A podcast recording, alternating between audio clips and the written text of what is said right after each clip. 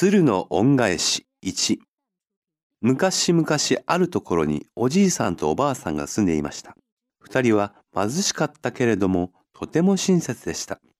ある寒い雪の日、おじいさんは町へ滝日和に出かけた帰り、雪の中に何かが動いてるのを見つけました。あれは何だろう？おじいさんは罠にかかっている一羽の鶴を見つけました。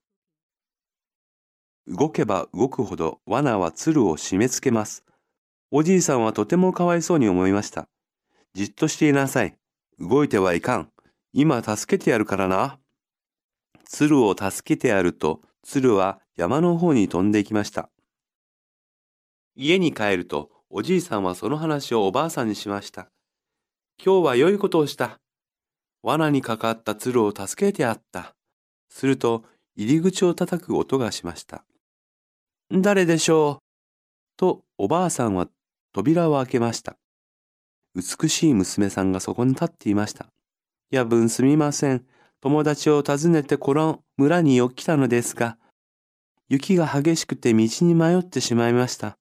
どうか一晩ここに泊めてもらえないでしょうか。今夜は特に冷える。さあ入りなさい。ご覧の通り貧しくて十分な布団はありませんが、よかったら泊まっていってください。娘さんはこの言葉に喜び、そこに泊まることにしました。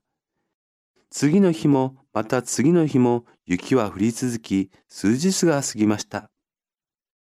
娘さんは心優しく、二人のために炊事、洗濯、何でもやりました。寝る前にはおじいさんおばあさんの肩を優しく揉んであげました。子供のいない二人は我が子のように思いました。ある晩のことです。娘はこう言いました。私を子供にしてください。二人は喜んでためらいもなく、いいよと言いました。続く。罠。締め付ける。かわいそう。叩く。布団。優しい。揉む。